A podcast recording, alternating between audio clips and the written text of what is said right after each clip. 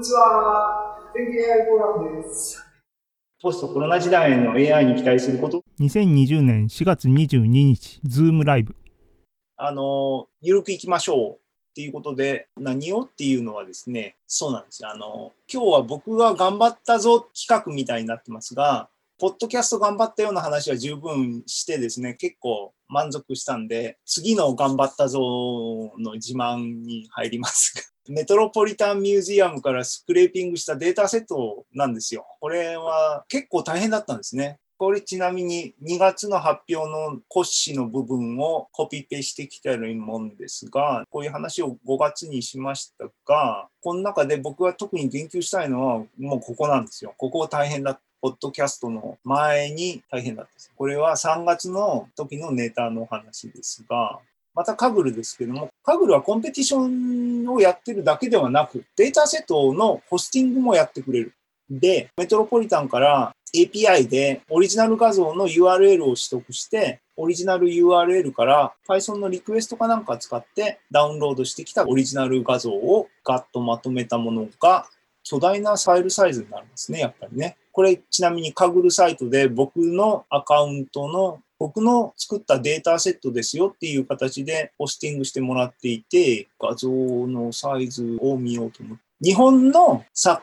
家のニューヨークにあるメトロポリタンミュージアムに所蔵されていて、デジタル化されているパブリックドメインで公開されている、つまりクリエイティブコモンズゼロで公開されている画像のメタデータをガーッと取得して、作者ごとにカウントして、数の多かった人たちから順番にガーッとダウンロードしていって、ファイルサイズの問題等々あって、どこで終了にしたかっていうと、15枚を含んでる歌川豊春さんで終了した。バージョン5は50作家。トータルちょうど50作家になる。こういうのを見ると、ね、可能派ですね。鳥一問みたいなのもある。ですね。歌川派はたくさん当然皆さんご承知の通りいらっしゃいますが、っていうようなですね、勝川ふにゃふにゃっていうのがたくさんいらっしゃって、で、この辺の系譜をですね、僕は何も分かってないでただ言ってるだけなんですが、で、50作家の画像がサッカーごとにありますが、これあの、前にも言いましたが、メトロポリタンミュージアムの API でですね、より詳しいメタデータが全ての画像に対して取得できるので、作家予想だけではなくて、つまり、ここの作家っていうのを画像に対するラベルだと見ると、作家予想の表紙データとして見ることができますが、それ以外にもメタデータをカグルのデータセットページに行くと、プレビューもできるので、こういうのはね、ハイレゾの画像が強いが、単なる画像の分類タスクだけではなく、東海道53次、僕ね、やるやるってやってないやるやる詐欺やってますが、一つやりたいなと思ってるのは、東海道54番目の宿場をですね、画像を作りたいな。広重の画像から東海道の画像だけピックアップして、ギャンに食わして、今までの53次じゃないけど、歌川広重が書いたであろうみたいな映像を作るっていうのは、あの技術的にギャンで学習させればできるはずなので、ただデータの数が十分かどうかっていう話かなと思いますが、そういうのをやってみたら面白いのになと思ってて、なかなか進んでませんが、で、これをね、僕は思ってますが、皆さんもいい演習問題ですね。うちの中にこもってなんかやることがなくて困ってる方は、カーグルからコラボの方にダウンロードする方法は、カーグルのアカウントがあれば一発でできるんで、すぐにデータセット使えますので、ぜひなんかやってください。僕頑張ったのは、みんなに活用してもらうために頑張ったので、活用されてこそ浮かばれますので、あのね、ポッドキャストはみんなに聞いてもらってこそ浮かばれる。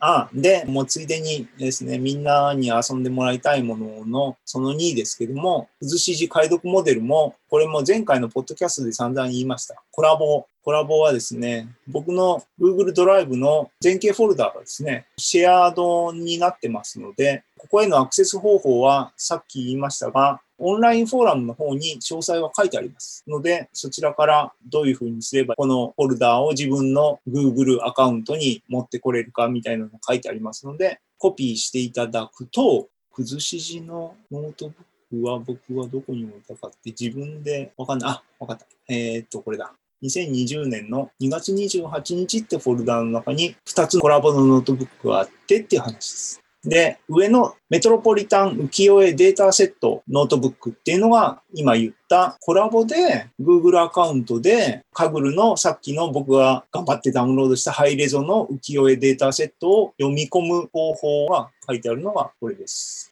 今パパッとやってみるとめんどくさいので、これ GPU があれですけども、えー Google ドライブをマウントして、カグルのアカウントが必要です。カグルからここに持ってこようと思った。なんで、カグルのアカウント作ってもらって、で、API のキーをですね、セットアップする必要があるんで、そこちょっとめんどくさいんで、これもフォーラムの方に詳しいことを書いた記憶が、書いてないかなえっ、と、また後で書いておきます。そうすると、カグルの CLI ツールを使うことができるようになって、そこからデータセットをダウンロードしようって言ったら、ローカルにダウンロードできます。ね、10ギガバイトの画像群が一気にダウンロードできます。これを皆さんの代わりに僕がやってあげたということですけども、こうやってその画像をですね、ローカルに展開して、このように見ることができるし、これには作家のラベルはすでについているので、作家予測とかはやりたければすぐにできるし、こいつは、あれですね、東海道ですね。東海道かな広重かな多分ランダムにプロットしてるんですが、こういうやつをガーッと GAN のモデルに食わせると、全く存在しない東海道が書けるはずだと。やってないんで、やってから言えって話なので、やってから、また僕がやったらですね、フォーラムの方にシェアしたいと思いますし、他の人もやったらうまくいったよっていうのがあったら、どんどん共有してほしいなと思いますが、で、もう一個のノートブックが、同じように、これもネタとしてメトロポリタンの浮世絵の画像を持ってきて、で、このノートのポイントは、それだけじゃなくてですね、崩し字、浮世絵とか日本の江戸時代、それ以前の草書体のゴニャゴニャって書いてある文字をコンピューターで解読してもらいましょうっていうコンペが昔あって、で、それのモデルをですね、ここにインポートしました。で、なんか長々とありますが、皆さんはこの長々を全部実行してもらえれば、あとは関数一発ですね、 read 崩しに画像を食わせるだけで、この画像のゴニャゴニャっていう、こういう字をテキストに起こしてくれる。こういう広重さんのこのゴニャゴニャっていうのも画像を入れると、画像の上にこう書いてくれますし、テキストを抜き出したテキストをテキストファイルでも、これつながりとかは僕のなんちゃって Python スクリプトでつなげてるだけなので、若干編集は手作業でやってもらう必要が、もし本当に使いたい場合はありますが、読み取れる。で、この崩し字のモデルをもっと拡張したいとかいうことも勉強すればできますので、どんどん拡張していただければいいですけども。で、これ、フォーラムの時に出したクイズですね。東海道のこれは何て読むでしょうっていう話で、もう皆さんご承知の通り、これはどっからどう見ても品川ですね。僕もだんだんこう、日本文化の教養がなかなかこう、レベルが上がってきたかなっていう気がしてますが、っていう感じのものをいろいろ、それ含めですね、僕の Google ドライブの全景フォルダーの下にはですね、過去の資産ですね。で、 latest っていうフォルダーに行くと、NLP として青空文庫の language model を作ったノートブックとか、フードデータベースの画像分類の話とか、五郎島金時の分類のノートブックとか、一番最初にやった犬猫分類のノートブックとか、一通り揃ってます。ので、皆さん AI をこのコロナの状況でうちに閉じ込められてるシチュエーションで、よし、この間に AI エキスパートになりたいっていうふうに思われた方はですね、この AI フォーラムのサイトで過去のアーカイブに行ってですね、ね、初めてのディープラーニングからあります。初めてのディープラーニング。戸田さんブログを書いてくれました。簡単なアイデア。犬猫分類。質問させてください。ビデオアップしました。などなどですね、ありますので、自習、自学習できますし、わかんなかったら、僕は常に会社にいようが、うちにいようが、コンピューターの前にいるので、フォーラムとか見えるところにいるので、質問していただければ対応します。こんな感じでアカウントはすぐに承認しますので、AI フォーラムどんどんアカウントを申請してくださいね。で、コメント、コントリビュートしてください。で、予告したようにふと見ると、8時26分ではないですか。あれだな、黙ってても一人喋りじゃんじゃんする人間になってしまったんですね、僕も。もともとね、あの前にも言いましたが、独り言を言ってるし、鼻歌を歌ってるし、同僚とかにですね、リアルのオフィスにいる頃の話ですけども、うちの社長にもですね、なんか僕が仕事してて、こうタイピングしてたらですね、目の前を社長が右から左に一回こう通り過ぎたなと思ってると、2秒後ぐらいに左から右にまたこうふーって行くんですね。なんだろうなと僕わかんないけど仕事してたらですね、なんか3回目にはピタッと僕の目の前で止まってですね、一木くんか？って言われて、鼻歌を歌ってたらしいんですね。しかも結構な大きさで歌ってるらしいんですけども、まあまあ、あの関係ない話だな。えっ、と、いう感じで、全景 AI セミナー、フォーラムからですね、なんか、五郎島金時の分類っていうのは一つのユーザーさんの中から生まれてきた面白い応用例みたいなんですけども、そういうのの第2弾、第3弾みたいなのがですね、出てきてほしいなっていうふうに思ってますっていう感じの半分広報、半分誰か頑張ってよっていう話ですけども、えっ、と、加藤さんなんか この流れ的にですね、コメントなり、なんか加藤さんもプッシュしたいことがあれば、今もう時間もこんな感じなんで、いいタイミングだと思うんで、こういうプロジェクトやるぜみたいなのがあってもいいですけども、なんかありますか？なかなかね、難しい感じで、いろいろとね、まあおかげさまで僕の場合はフリーランスのプログラマーなんで、仕事はなくなってないんですけど、これから逆に出社しないでいかにうまくやるかっていうあたりの仕事はたくさん出てくるんじゃないかなと思ってるし、こう、なんていうか、倉庫作業とかでもなんとかでも、なるべく人がいなくてもできるようになるっていうのに、AI の活用っていうのは、すごいまた、より一層出てくるんじゃないかなっていうのは、すごく感じています。ただね、こういうのできますよっていう営業は僕は一切かけられなくなってしまったんで、前はね、会社に行って、こういう経歴を持ってこうですって言えたんですけど、なくなったんで、なんか僕もいろいろやり方を変えなきゃいけないし、仕事も変わってくるんだろうけど、なんかね、いい知見があったら、ここで発表もしたいし、もっとシビックテックの分野であれこれとかっていうのもやりたいなと思ってますし、そういう意味では前向きなところもたくさんあるんで、うん。ね、この AI フォーラムもしっかり、感染症の話もしっかり、えまあ、ちょっと前向きに考えていきたいなと思います。素晴らしいですね。あの、僕はその前向きさを見習いたいし、爪の垢を煎じて飲まなきゃいけない気がしますけども、では、一つ質問っていうか、お題的に聞きたいことを思い出しました。あのですね、オンライン、ライブストリーミング化とか、ズーム今回やりましたけども、この状況と、僕、あの、歴史を述べましたが、全球 AI フォーラムは、地域に根ざしたコミュニティが欲しいんだ、みたいな話があって、見方によると矛盾してるっていうか、なんか状況的に、この配信だって別に金沢に限定した配信じゃなくても、もう世界、日本語わかんない人はわかんないですけども、世界に繋がってるわけですよね。そういうものに関して、じゃあ、ポストコロナの状況で、全景 AI フォーラム、金沢でのコミュニティみたいなのを施行してた我々っていうか僕は、どうするべきだと思いますかっていうのはちょっと聞きすぎですけども、なんかそういう部分に関してコメントありますかね？これがね、面白くて、いろんなオンラインイベントやってますけど、例えば Ruby 金沢 RB っていう、金沢の Ruby のコミュニティは、もうすでに日本全国から Ruby の人が集まって参加してる。金沢の、いあ金の、それに。なのに日本全国が集まってるし、Amazon Web サービスユーザーグループ金沢、Amazon のクラウドについてお勉強する会も、もう参加者が、今まではね、石川県だけでやって、もう数人しか来なくて寂しいよな、できるようになったらみんな関東転勤だしなとか言ってたのが、もういつの間にかそれ実施すると、タイミングさえ合えば、もう日本全国どこからでも参加できるようになってるので、面白いなと思いつつも、そういう中でも、やっぱりローカル性ある名前を残したり、なんだりかんだりして、いざという時会えるっていうのは、逆に価値高まるじゃないですか。うん。オンラインで集まるのは当たり前で、だけど、まあ、今回の騒動で会わないのがいいから、まだ何とも言えないですけども、本来は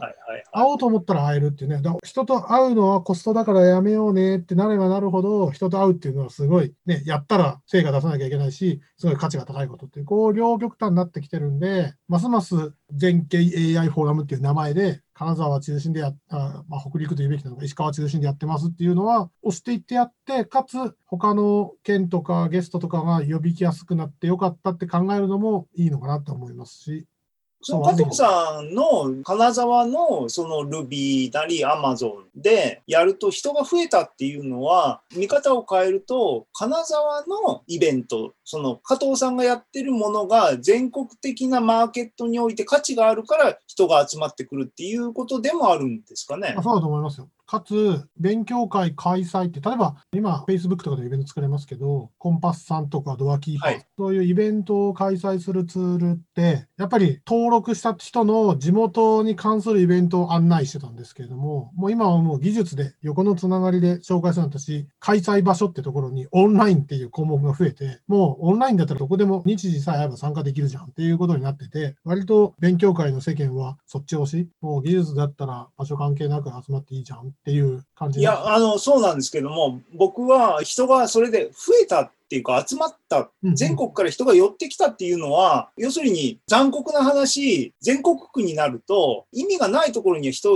は行かないじゃないですいや、か。本当そうなんですよね。っていうかね、今、YouTube10 人ですよ。うんうん。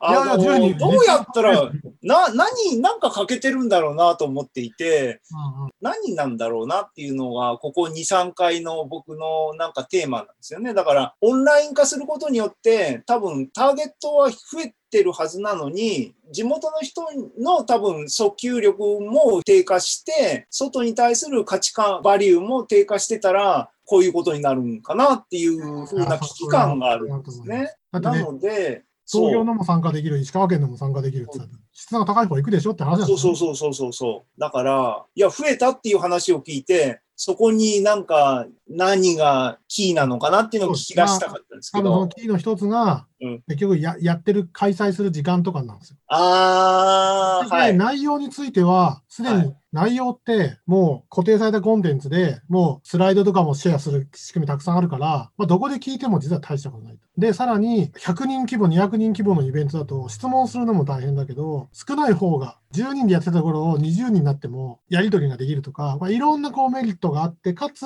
それをリアルタイムで僕が暇な時間で参加できるっていうのを探したら、金沢のこれだったあ東京に住んでて、東京のそのイベントについては参加できなかったけど、時間が合ってるから参加できる、時間さえあれば来れるっていうなった結果、人が増えてるんだろうなっていう感じはすごいでしょ。コンテンツの内容は置いといてね。あ、わかりました。じゃあ、全経 AI フォーラム2次会を10時から設定すればいいんですね。あのいや、実はですね、あの、先月、オフラインイベントやってた頃って、最後、確か2、2 3ヶ月ぐらい、最終金曜日、花の、何でしたっけ、なんとか、プレミアムフライそうプレデー。ミアムフライデー、実はプレミアムフライデー、僕別件があって来れなかったんですよ。そういうのも参加できるようになる。もしかしたらですね、そっち行きながらオンラインで参加できるとかいろいろあるんで、そういうところが、いやもう開催日時とかがすでにバリューとして成り立ってるんじゃないかな。いや、あの、勉強になります。ありがとうございます。っていうことで、河村さんに、あの、また、テーマっていうよりは、もう多分、締めのコメント的なっていう、また難しい振りになっちゃってるのかな。なんかやりたいなっていうことがあるとか、あと、最後に言ったように、どうやったら人が集まってくるのかなっていう部分に対するアドバイスも僕はすごく欲しいんですけど、なんか、何でもいいんで、コメントください。あはい、あのそもそもすいません、私、ここにいちゃいけないよねって思いながらずっとこう参加してる感じなんですけど。い、やー、そう、そうですか。っていうか、僕は多分、今日は河村さんがそこにずっといるっていうことは、このフォーラムのいいアピールになってると、本当に思ってるんですよ。だったらいいんですけど、うん。もう全然技術者じゃないし、うん。AI のことも興味があるっていうのは、ユーザーとしての視点でもちろん興味があるっていうところはあるんですけど、そこが僕は個人的には、エンジニアはもうほっといてもやる人はやるんで、なんでそそういう人間の視点からすると、通常のフォーラムはやっぱりちょっとハードルが私には高いんです。なんで、そのなんか例えば今日みたいな感じだと、ちょっとオフ会的なニュアンスが感じられあとクリスマスの時もそうなんですけども、あはい。若干そういうのが感じられたので、あ私も行っても大丈夫かなっていうので参加しているので、そういう、まあ、幅広くいろんな人で意見交換しようよっていう場と、もうちょっと突っ込んだ、いやいや、もっとこう細かいことやりたいんだよと、あの専門的なことやりたいんだよっていう場と融合させるんじゃなくて、会を分けるとか、ああのーまあ、今も割とそういうところがあると思うので、私はハードルが低い方には来るようにしてるんですけれども、そこら辺の目的がはっきりしていると、分けた方が、やっぱり参加する側としては参加しやすくなるんですかね？っていうか、集まりやすいと思います。目的意識がはっきりしている方が、時間作ってでも本当にやりたかったら集まると思いますし、これを作るんだ。でこの、例えば、五郎島金時みたいにはっきりしているものがあれば、金沢のこれを作るんだっていうものがあれば、別に金沢以外の人が来られても、それ使われる先が金沢だったりとか、あの金沢の例えば観光地の何かをするとかみたいなんだったら、金沢に興味がある人っていうふうにも来れるでしょうし、うちの会社の5人、社長と社長の奥さんっていう夫婦を含めて5人の会社なんですけど、1人マレーシアで仕事してるんですよ。転勤っていうか、旦那さんの転勤についていって。で、同じ仕事を世界でやってるので、金沢のことしかやらないですけど、マレーシアからもできるし、うちからもできるしっていう形でやってるので、それはこのコロナとは違うタイミングでもう前からなんですね。はい。あーリモートに本当に。そうなんです。あーはい。なので、まあ、女性ばっかりなので、旦那さんの都合でいろんなことがあったり、出産でいなかったりとかっていうことがあるので、なんでいち早くリモートの対応ができてるっていうところがあるんですけれども、同じような感じで、別にいろんな人が興味持って参加できる会であっていいと思うんですけれども、テーマは北陸、金沢っていうものであれば、別にそのいろんな方々が参加してこられてもいいんじゃないかなと思いますし、そこがはっきりしていれば、参加する側は参加しやすいと思います。うんうんうん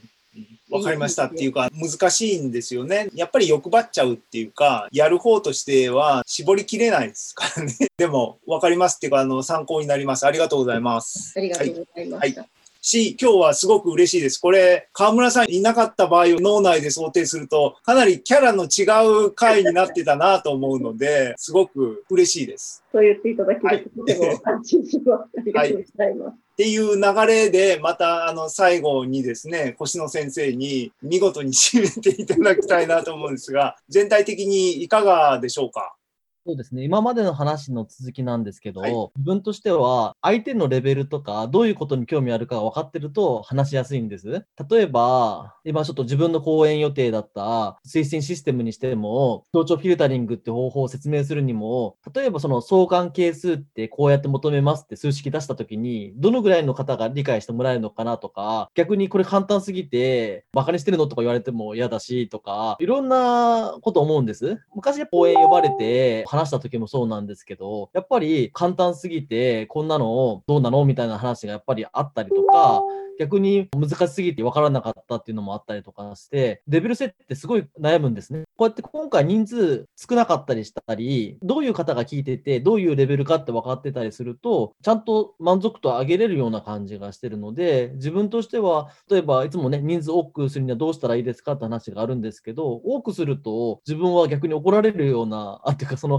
ちょっと評価が下がるような感じがしちゃって、少ないなら少ないなりに満足してもらえるようなお話したいなとか、そういう会にしたいなと思うことが多いんです。多かったら多かったなりに、それなりに、あの、みんなの、まあ、共通点というか、みんなが満足するとこどこら辺かなっていうのを、主催者の方とか相談しながら、どの辺話したらいいかを結構あらかじめお話ししながら決めていきたいなと思ってます。なので、今回のちょっと、例えば勉強会とかにしてもそうなんですけど、やっぱり、その人数に合わせて、いいコンテンツとか、いいお話を提供できるようになるといいんじゃないかなというのは思っています。どうですか？そうなんですよ。さすがっていうか、プロフェッショナルですからね、先生で。ただ、それと、この回、いや、まあだから僕が煮え切らないっていうのが一番あれなんですけども、事前にターゲットを予約制でも何でもないし、来てくれる人は来てねっていう感じで、今回も河村さんが来られるっていうのは来られるまでわからなかったわけですし、全経 AI フォーラム結果オーライな、あの、すげえ適当な回なので、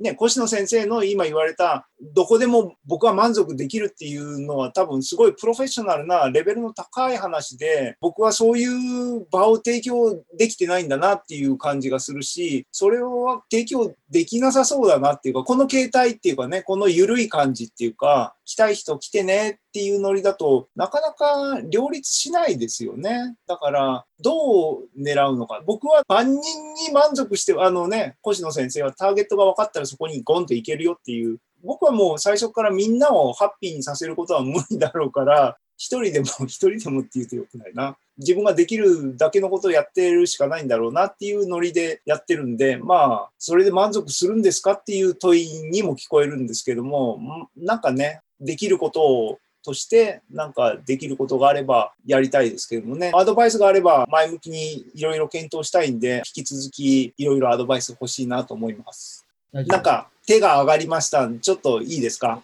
ごめんなさい。はい。失礼しました。いや、私が、こう、いつ参加するかっていうのの目安になるのが、そのアジェンダというか、具体的にどんなことをされてるのかなっていうのの書いてある内容とかで、あ、これ私にはちょっとわからんわって言ったら、とりあえず自分もわからないし、向こうに気使わせるよねみたいなのがすごく強い時にはやっぱり出れないし、まあ物理的に出れない時はもちろん出れないんですけれども、あ、だからつまりは、今回は僕がこういうふうにやりますよって言ったのは昨日なのでっていう話ですね。はい。僕、Facebook の方に書きましたけども、すっかり失念してたんですね。自分のことでバタバタしていて、来週ぐらいのイメージでいたんですけども、ああ、22に設定してたと思って、慌てて、どうしようっつって、この状況だしなと思ってこうなっちゃったんで、河村さんの今回のことに関しては多分そういうことであったっていうことですね。まあ、あの内容を見て、これは私向き、私向きじゃないみたいな、多分皆さんも、これ面白そう、やってみたいっていうのって判断できると思うので、多分そこら辺のアジェンダをしっかり作ることで、越野先生がおっしゃってるターゲティングっていうのはある程度クリアするのかなと思って、こんなのに興味がある人はここに参加する、今回はやめておくっていう、まあ、それだとこう毎回数が違ったりとかするかもしれないですけれども、例えばこの半期のテーマはこれとかでもいいし、この1年のテーマはこれでオフ会があるみたいな形で、じゃあ私はオフ会に参加しようかなとかみたいな感じで、ターゲティングは比較的そのできる気がするなと思ったので、手を挙げさせていただきました。皆さんの助けのもとに僕も今後より良い方向に行けたらいいですね。なんか考えないといけないですね。はい、あの、ありがとうございます。ですか？もうで、はい、今回、まあ、前からお話しする予定だった話っていうのは、もう絶対この人は来るだろうっていうようなイメージがあって、で、それで協調フィルタリングとか、決定機の計算方法とか、いくつかその今までの話の続きみたいなのをそうですよね。いいと思って作ってて、ここでそういう流れだったんです。であと、もしこうやって勉強するんだったら、やっぱりいろんなその YouTube 動画とかもたくさんあって、皆さん結構自分が一番いいと思うコンテンツをうまく選べれてる感じがしてるんですね。勉強する側の立場だですよ。だったら、例えば、幾何学さんのやつで勉強するとか、なんとかさんのやつで勉強するとかって結構みんなしっかり見つけてやってるような感じがしてて、で、ここでオンラインで参加できるメリットとしては、身近なので、例えば、この間、越野さんがこういうお話してたので、ここら辺もう少し詳しく聞きたいなと思ったらすぐ繋がれるので、そういうメリットはあるかなとか、この間講演されてたあの方がこういうことやってるってことが分かったので、繋がれるかなとか、そういうのが多分、身近な人と繋がれるのが、この会のコミュニティのメリットなのかなとは思ったりはしてます。で、あと、まあちょっと自分らも遠隔授業のコンテンツ制作してるんですけれども、その注意点として、授業だと90分の授業やってるんです。対面だと。だけど、オンラインの授業の遠隔授業をするときは、10分以内に収めてくださいって言われてるんですね。10分、10分なんです。うん90分を10分。まあもちろん同じ長さじゃなくて、コンテンツのまとまりとして10分ってことですね。録画の動画を作るんだったら、10分までにしないと学生は飽きてしまうので、90分の動画は作らないでっていうか、もう10分までにしてくださいって言われてます。で、それで10分作って、小テストとか課題をやって、また10分して、えー課題小テストして、本当に最大としても3回分だけ、10分3回だけしか作らないようにって言われてるんですね。オンラインとか遠隔授業って、あの今までの対面とだいぶ変わってて、普通にやってしまうと、だいぶうまくいかないっていうのも分かってきまして、で、今回のやつも多分そうなんでしょうけど、こうやってお話聞くのって、聞く方は結構辛いんです、実際。はい、本当は。そういうのも含めて。で、それを、例えば編集で、あ、さっきの話に戻りますけど、A とか A を削ったからといって聞きやすくなるというよりも、もっと多分いろんな工夫が必要だなというのが私の中で思っています。はい。ね、音声の編集者も、ビデオ編集も、ね、映画で編集の賞があるぐらいですから、いやそこはもう技巧の世界ですよね。だから素人がペペってこうやってなんかうまくいく話ではないっていうのは、その通りなんですよね。まあ、元の素材はどうなんだっていうのを置いといてなんですけども、やるべきことはたくさんあるっていうのは、本当にそう思いますね。越野先生は教育コンテンツって言った場合には、プロとして提供しなきゃいけないっていうレベルが要求されますよね。だからそういう話にもすごくなると思うんですけども。で、我々はこれはそういう意味ではアマチュアとして同行の市に提供するみたいなノリでやってるし、僕はあれですね、あの、いや、10分にした方がユーザーの集中力がっていうのは、いや、多分その通りなんだと思うんですけども、そもそもこれを始めた時のイメージはジェレミー・ハワードのファスト AI があって、あれってでも考えたら2時間ぶっ通しの動画をガーンと上げてるんですよね。で、それ結構僕は 楽しく見て、まあ人によるんで、いや、それと、例えばスタンフォードが自分たちのコースを CL なんとかっつって、コースをオンラインでやっぱりアップしてて、全然やっぱノリが違いますよね。だから、適材適所っていうかね、ただ、見る人たちに負担を与えるようなコンテンツは愛されないコンテンツになるっていうのは、肝に銘じなきゃいけないところだなと思いますね。自己満のビデオになったらもうおしまいですからね。はい、ありがとうございました。で、ちょうどいい時間にっていうか、予定を結局超えて、もう9時近くになってしまいましたんで、僕以外の3名の皆様、あの、本当に無理無理、こう、引きずって、ここに話題も振って発言させてしまったりして、あの、ありがとうございました。ぜひまたの機会があったら、なんか、引き続きじゃないですけども、こういうのもいいなと思いましたね。毎回これでするのっていうのは置いといてですね、今回は結果論として、別な角度からの意見がゲストのお三方重なりなく出てきて、僕はすごい満足感の高い AI フォーラムでした。っていうことで、本当に感謝でありがとうございました。で、僕は仕切んないと終わりにならないんで、もうこれで終わりにします。今日はありがとう。で、ありがとうの後はもう。ズームを終了すればいいんですね。はいありがとうございました。うんえー藤田さんもありがとうございました。結構ね、見れなかったですけども、大輝さんもありがとうございます。ね、大輝さんなんか、ズームに来てくれればいいのになと思いましたが、ありがとうございました。おやすみなさい。えーっと、どういう順番で切ればいいんだ。えーっと、これをまず終了です。エンドミーティングだ。はい、ありがとうございました。